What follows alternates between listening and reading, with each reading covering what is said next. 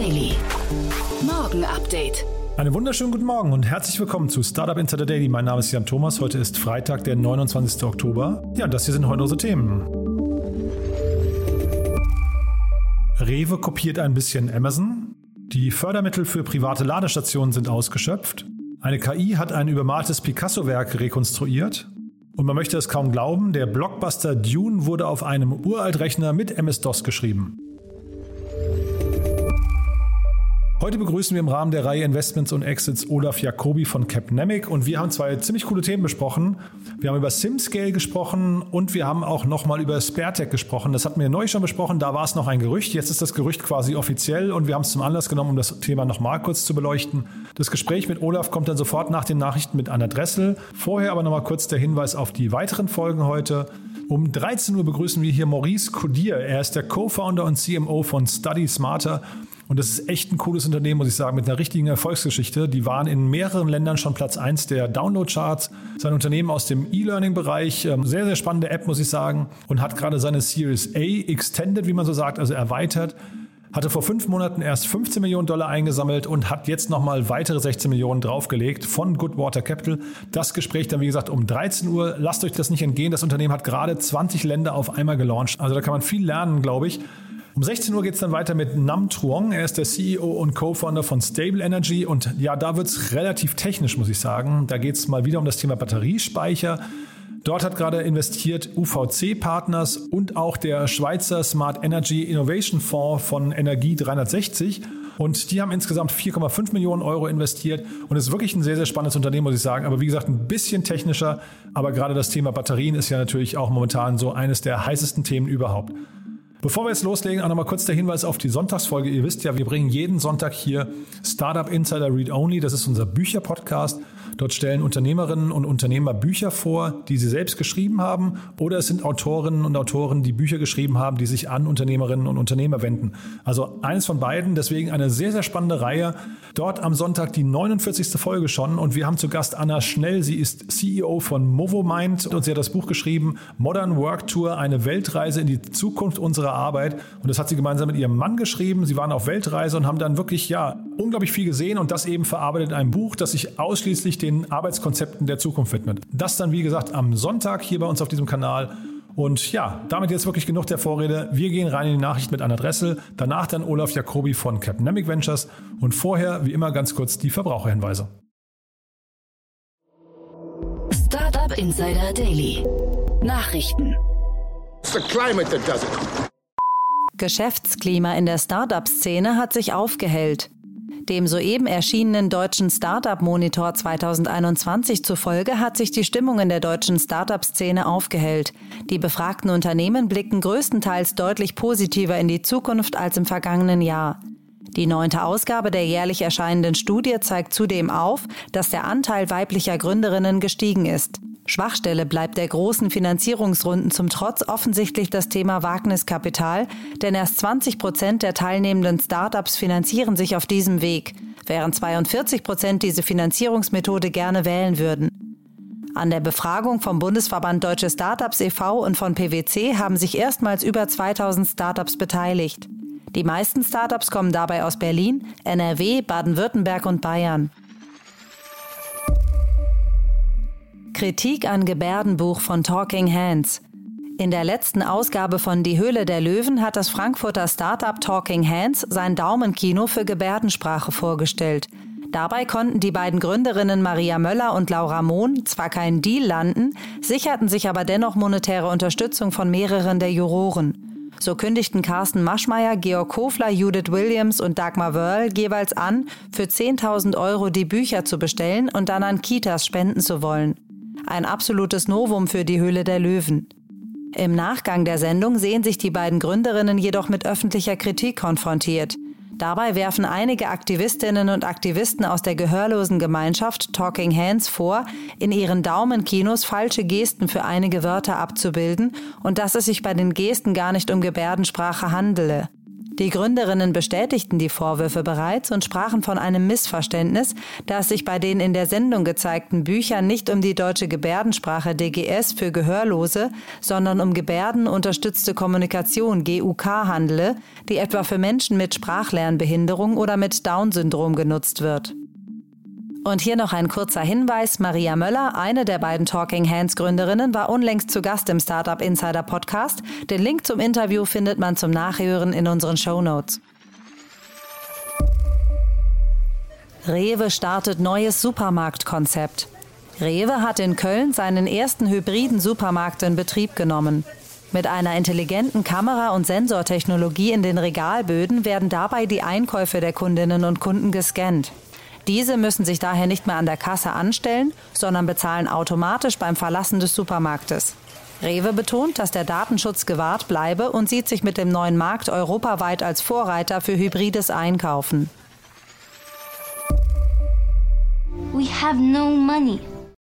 Fördermittel für private Ladestationen ausgeschöpft.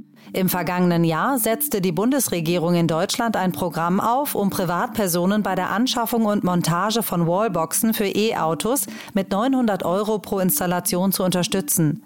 Dieses staatliche Förderprogramm der Förderbank KfW ist nun beendet. Obwohl der ursprünglich mit 200 Millionen Euro gefüllte Fördertopf aufgrund des regen Interesses mehrfach auf insgesamt 800 Millionen Euro aufgestockt wurde, sind die Fördergelder inzwischen komplett vergeben. Für das Programm wurden insgesamt 825.042 Anträge auf eine Bezuschussung von knapp einer Million Ladepunkten gestellt. EU könnte Übernahmedeal zwischen ARM und Nvidia blockieren. Die mittlerweile 54 Milliarden Dollar schwere Übernahme von ARM aus Großbritannien durch den US-Chip-Riesen Nvidia könnte nun doch abgesagt werden. Aktuell prüfen die EU-Wettbewerbshüter bis zum 15. März, ob die Übernahme zu höheren Preisen, geringerer Auswahl und weniger Innovation führen könnte.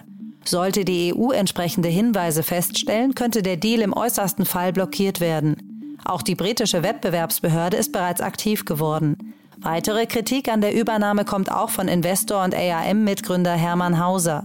Er erklärte gegenüber dem Online-Magazin Trending Topics, dass ARM eine neue Waffe im Krieg zwischen Amerika und China werden könne und somit Europäer ein Zitat Kollateralschaden werden könnten, weil ARM in allen elektronischen Geräten in Europa mitwirke. Übermaltes Picasso-Werk durch 3D-Druck wiederhergestellt. Mittels künstlicher Intelligenz haben zwei Forscher am University College London den Stil des Künstlers Pablo Picasso trainiert, um dessen Werke zu rekonstruieren. In der Frühphase seiner Karriere war Picasso offenbar oft knapp bei Kasse, weshalb er sich keine neuen Leinwände leisten konnte. Aus diesem Grund übermalte er oftmals bestehende Werke. Auch das Werk Die einsame kauernde Nackte von 1903 hatte Picasso seinerzeit durch ein anderes Projekt übermalt. Mit Hilfe von Röntgenaufnahmen gelang es 2010 schließlich, die dort abgebildete Frau wiederzuentdecken. Picassos Bild konnte dann mit Hilfe der Röntgenaufnahmen und der stilsicheren KI mit einem 3D-Drucker rekonstruiert und in Originalgröße ausgedruckt werden. Das Werk werde nun auf der Londoner Deep Messe für KI-Kunst ausgestellt. Telegram startet Monetarisierung. Telegram ist mit über 500 Millionen aktiven Nutzern einer der beliebtesten Messenger der Welt. Kürzlich wurde angekündigt, dass Telegram plant, Werbung zu integrieren und die Monetarisierung zu starten. Dabei wolle man Werbeflächen ausschließlich innerhalb größerer Gruppen mit über 1000 Mitgliedern einbinden. Einzelchats und kleinere Gruppen bleiben vorerst von Werbung verschont. Um die Privatsphäre der Nutzer von Telegram zu wahren, erfolgt die Einbindung der Werbung ohne Tracking und ohne Links. Werbekunden können Sprache und Thema wählen, in denen die Werbung erscheinen soll. Auch Ausschlusskriterien können ausgewählt werden. Aktuell befindet sich die Werbung noch in der Testphase, dürfte aber bald immer häufiger in großen Gruppenchats auftauchen. Auch WhatsApp experimentiert seit längerem mit Werbung, hat aber augenscheinlich noch kein skalierbares Modell gefunden. The dodgiest scam in a lifetime of dodgy scams. Abzocke mit Evolved Apes und anderen NFTs. Im Rahmen einer Auktion auf der Plattform OpenSea hat der Anbieter Evil Ape insgesamt 10.000 digital gestaltete Affenbilder verkauft. Dabei konnte Evil Ape in Kryptowährung 798 Ether zu einem Gegenwert von 2,7 Millionen US-Dollar einnehmen. Wie sich nun herausstellte, sind die Evil Ape-Macher mit dem Geld seit Anfang Oktober spurlos verschwunden. Und mit ihnen auch ihr OpenSea-Konto, das zugehörige Twitter-Konto und die Webseite des Projekts. Die Affen standen im Zusammenhang mit einem angeblich geplanten Videospiel, dessen YouTube-Trailer stark an Spiele wie Street Fighter erinnert. Evil Ape hatte ursprünglich erklärt, mit dem eingenommenen Geld das Spiel entwickeln und vermarkten zu wollen. Dune wurde mit MS-DOS geschrieben. Der bildgewaltige Science-Fiction-Film Dune, der gerade in den Kinos rauf und runter läuft und die Herzen vieler Sci-Fi-Fans höher schlagen lässt, wurde auf einer 30 Jahre alten Software geschrieben. Der Drehbuchautor des Films, Erik Roth, vertraut seit Jahrzehnten der Software Movie Master, einem MS-DOS-Programm. Roth sagt dazu selbst in einem Video von 2014, dass dies zur Hälfte an Aberglaube, zur anderen Hälfte an der Angst vor Veränderung liege. Der Computer des Autors hängt nicht am Internet. Roth druckt das Drehbuch aus und schickt es an die Produktionsfirma, die es wiederum einscannt und in ein modernes Programm überträgt. Dabei kann Roth nicht mal das gesamte Drehbuch schicken, denn nach 40 Seiten ist der Speicher von Movie Master voll. Startup Insider Daily. Kurznachrichten. Eine Auswertung von Atlas VPN zeigt, dass kriminelle Hacker und Betrüger im dritten Quartal dieses Jahres mehr als 1,3 Milliarden US-Dollar in Kryptowerten gestohlen haben. Davon waren allein 800 Millionen Dollar aus dem Ethereum-Ökosystem, welche in 20 unterschiedlichen Angriffen erbeutet wurden. Bereits jetzt gibt es eine Steigerung der Diebstähle um 20 Prozent im Vergleich zu 2020.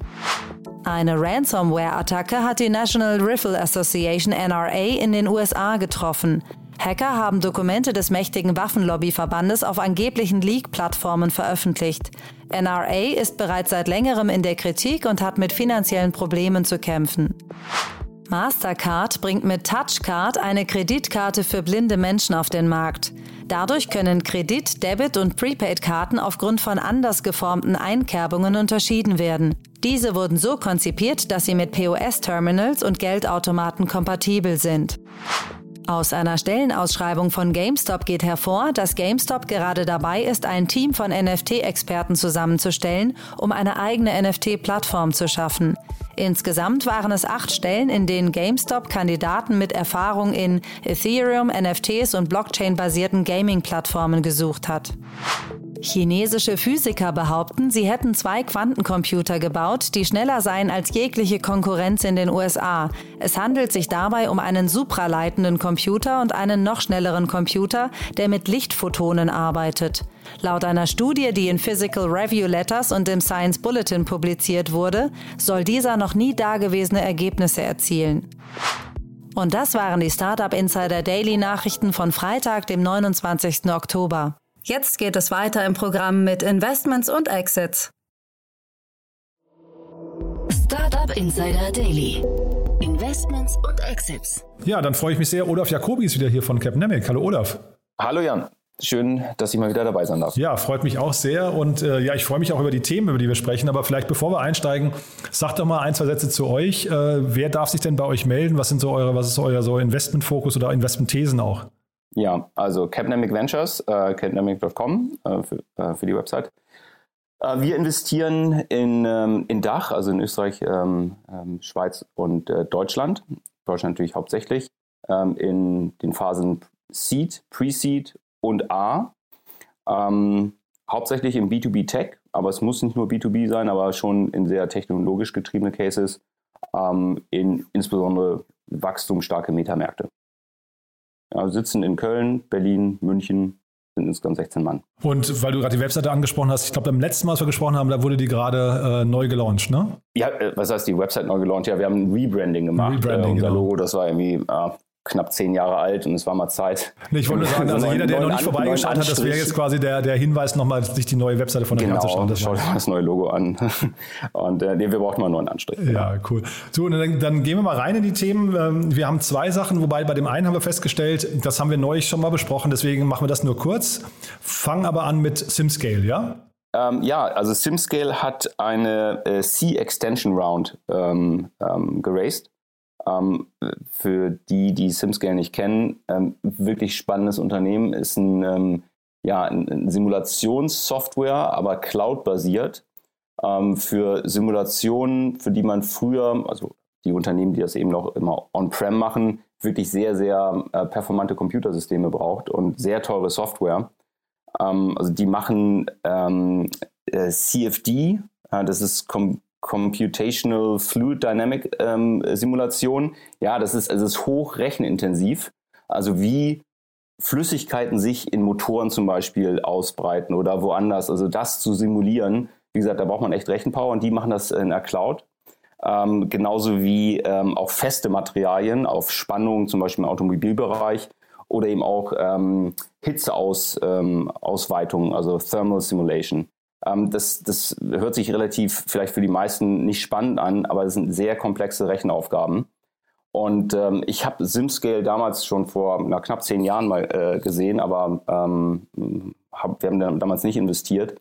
Ähm, die waren ihrer Zeit definitiv zu, äh, äh, zuvor oder voraus, weil sie Simulationssoftware in die Cloud gebracht haben. Total abgefahrenes Thema. Ich erinnere mich, wir haben neulich über Acure gesprochen, das war eins eurer Investments, ne? Und da habe ich schon gedacht, boah, ihr seid manchmal ganz schön tief drin dann in den technischen Details, ne? Ja, also man kann natürlich nur was äh, finanzieren, was man auch versteht. Also nicht auf Code-Ebene, aber schon, man sollte verstehen, was ein Unternehmen macht. Und bei SimScale ist es definitiv nicht einfach zu, äh, anfangs ähm, zu verstehen gewesen. Ähm, aber wenn man sich dann die alte Legacy-Software anschaut, ähm, dann wird einem relativ schnell deutlich, dass das echt was richtig Großes sein kann, weil eben auf einmal auch kollaborativ gearbeitet werden kann.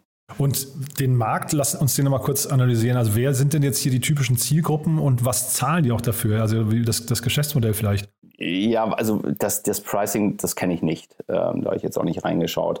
Aber es wird nicht gerade eine Spotify-Subscription sein ähm, wenn man so eine Simulation benutzen möchte. Also es sieht sehr teuer aus, deswegen habe ich gefragt, wenn man sich die Webseite anschaut. Ne? Genau, ähm, also da arbeiten Ingenieure im Automotive-Bereich, Maschinenbau, ähm, Motoren insgesamt, also gerade was ähm, eben die Flüssigkeitsausweitung angeht, auch die thermische Ausweitung.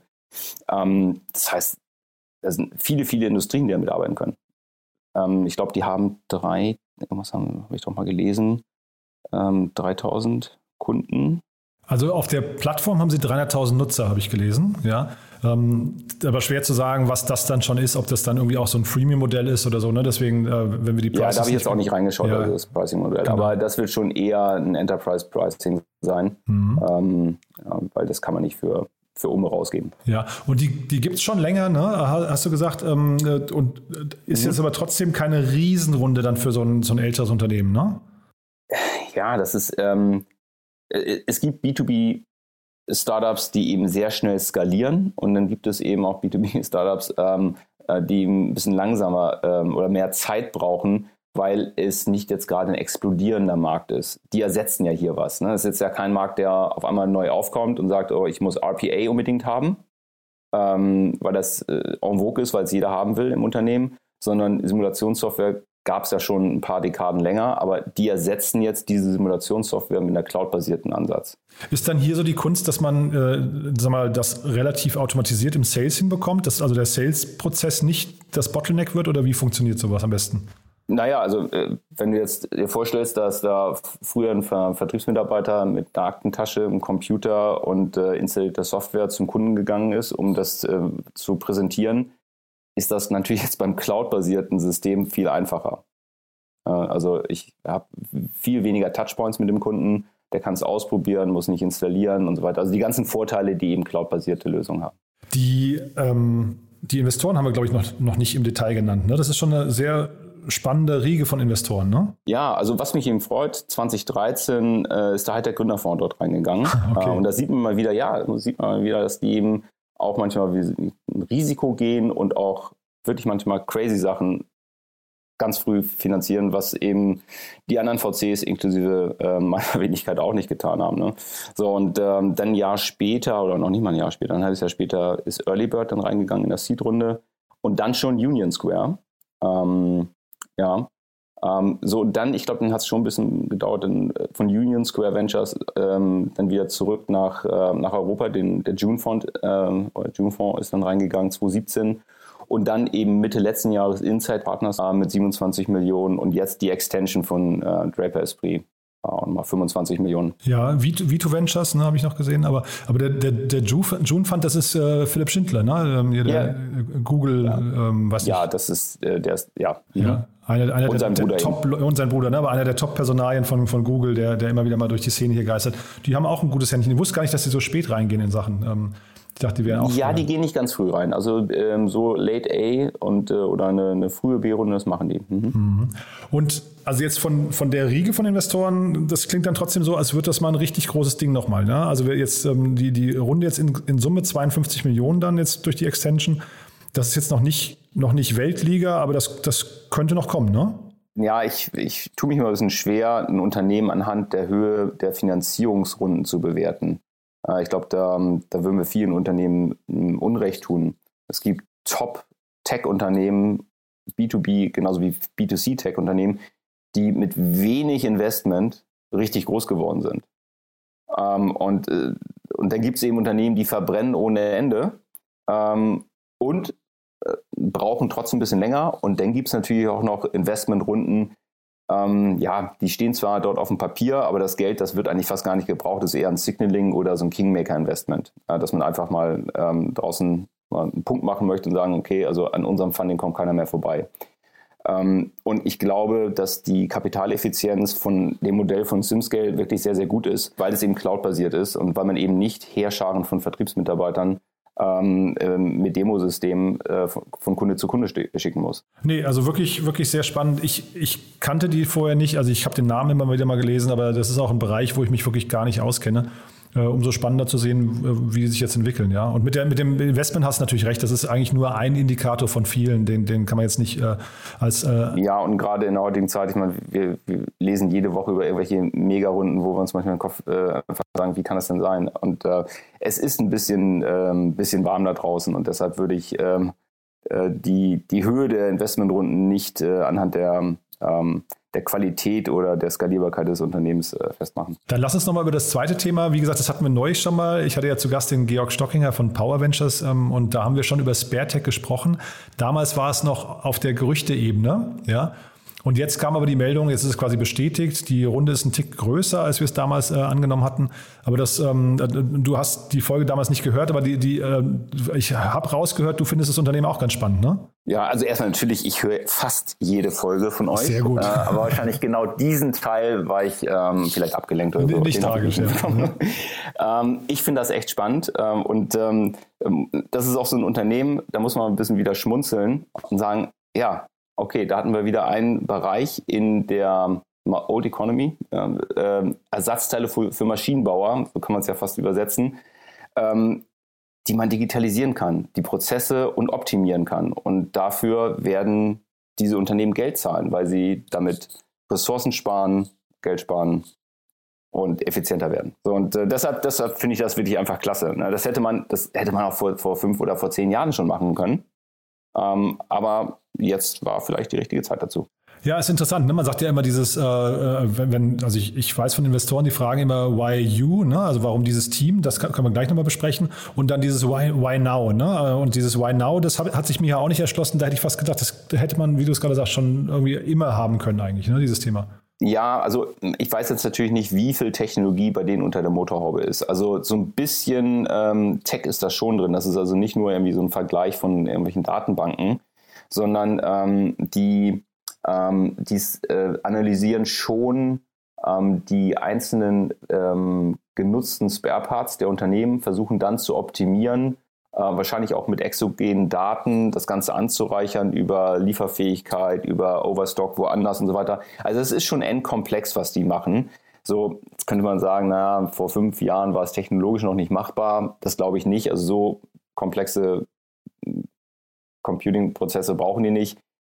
Wahrscheinlich musste erst das richtige Team sich zusammenfinden äh, und sagen, so, das gehen wir jetzt an. Und digitalisieren diesen Prozess. Ja, und also das Team hier, das, das finde ich wirklich sehr spannend. Ne? Und man sagt ja, ich, ich glaube, von Jeff Bezos stammt, stammt ja irgendwie so der Satz sinngemäß, ähm, deine Ineffizienz ist meine Opportunity, meine Chance. Und das ist ja so hier ein bisschen gegeben. Ne? Die haben, haben wahrscheinlich aus ihrer Beraterrolle heraus einfach gesehen, wo bei großen Unternehmen irgendwie Kapitalbindungen und Ineffizienzen herrschen und haben die sich dann da eben einen Teil rausgepickt und exekutieren jetzt durch, ne?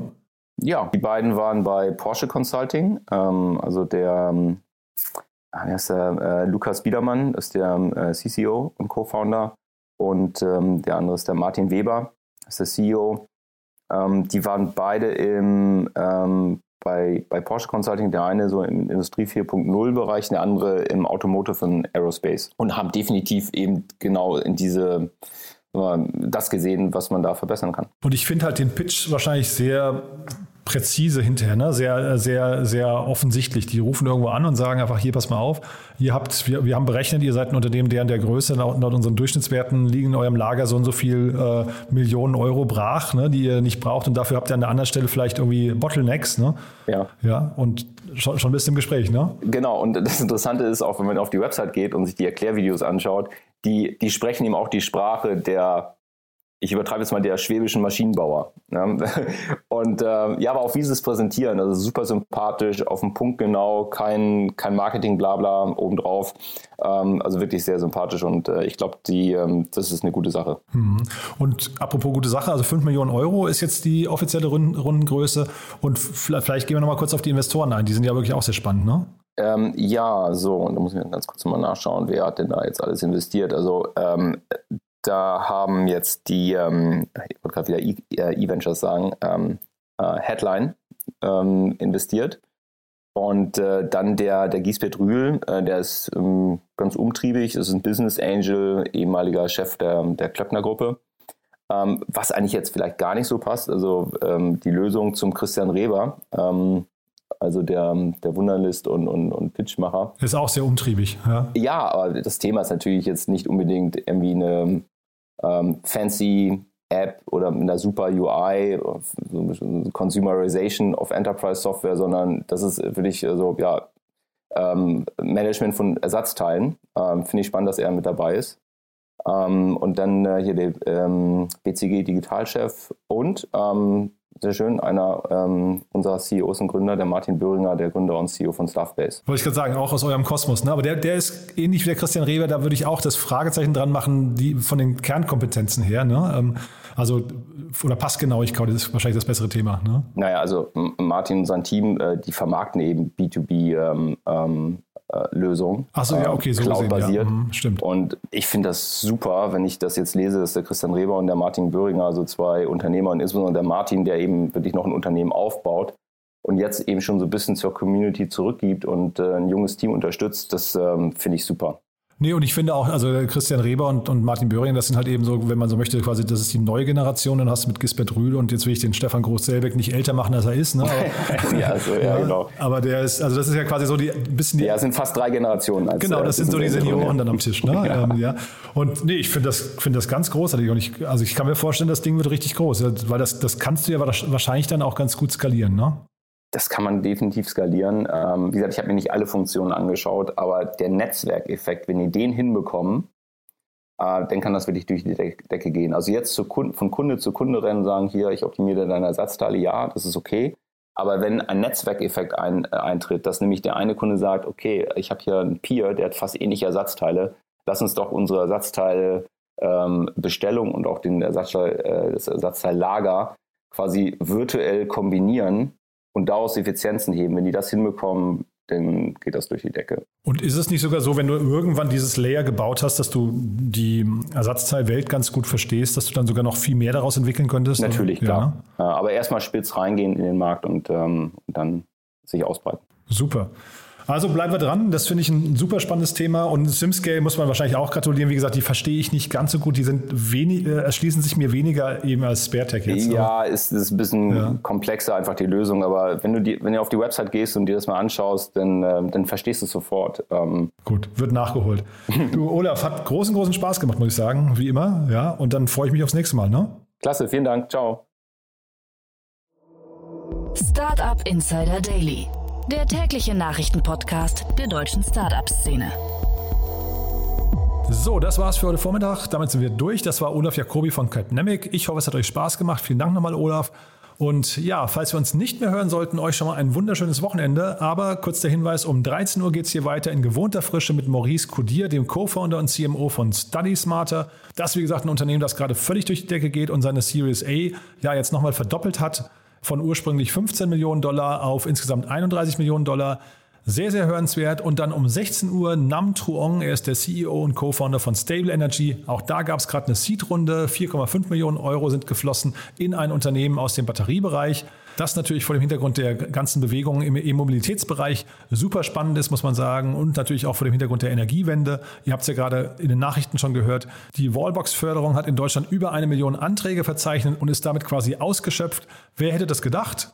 Und dann kurz noch der Hinweis auf Sonntag, dann wie gesagt Read Only, dieses Mal mit Anna Schnell, CEO von Movomind und wir sprechen über das Buch Die Modern Work Tour, eine Weltreise in die Zukunft unserer Arbeit. Also, es lohnt sich so oder so einfach mal reinzuschalten.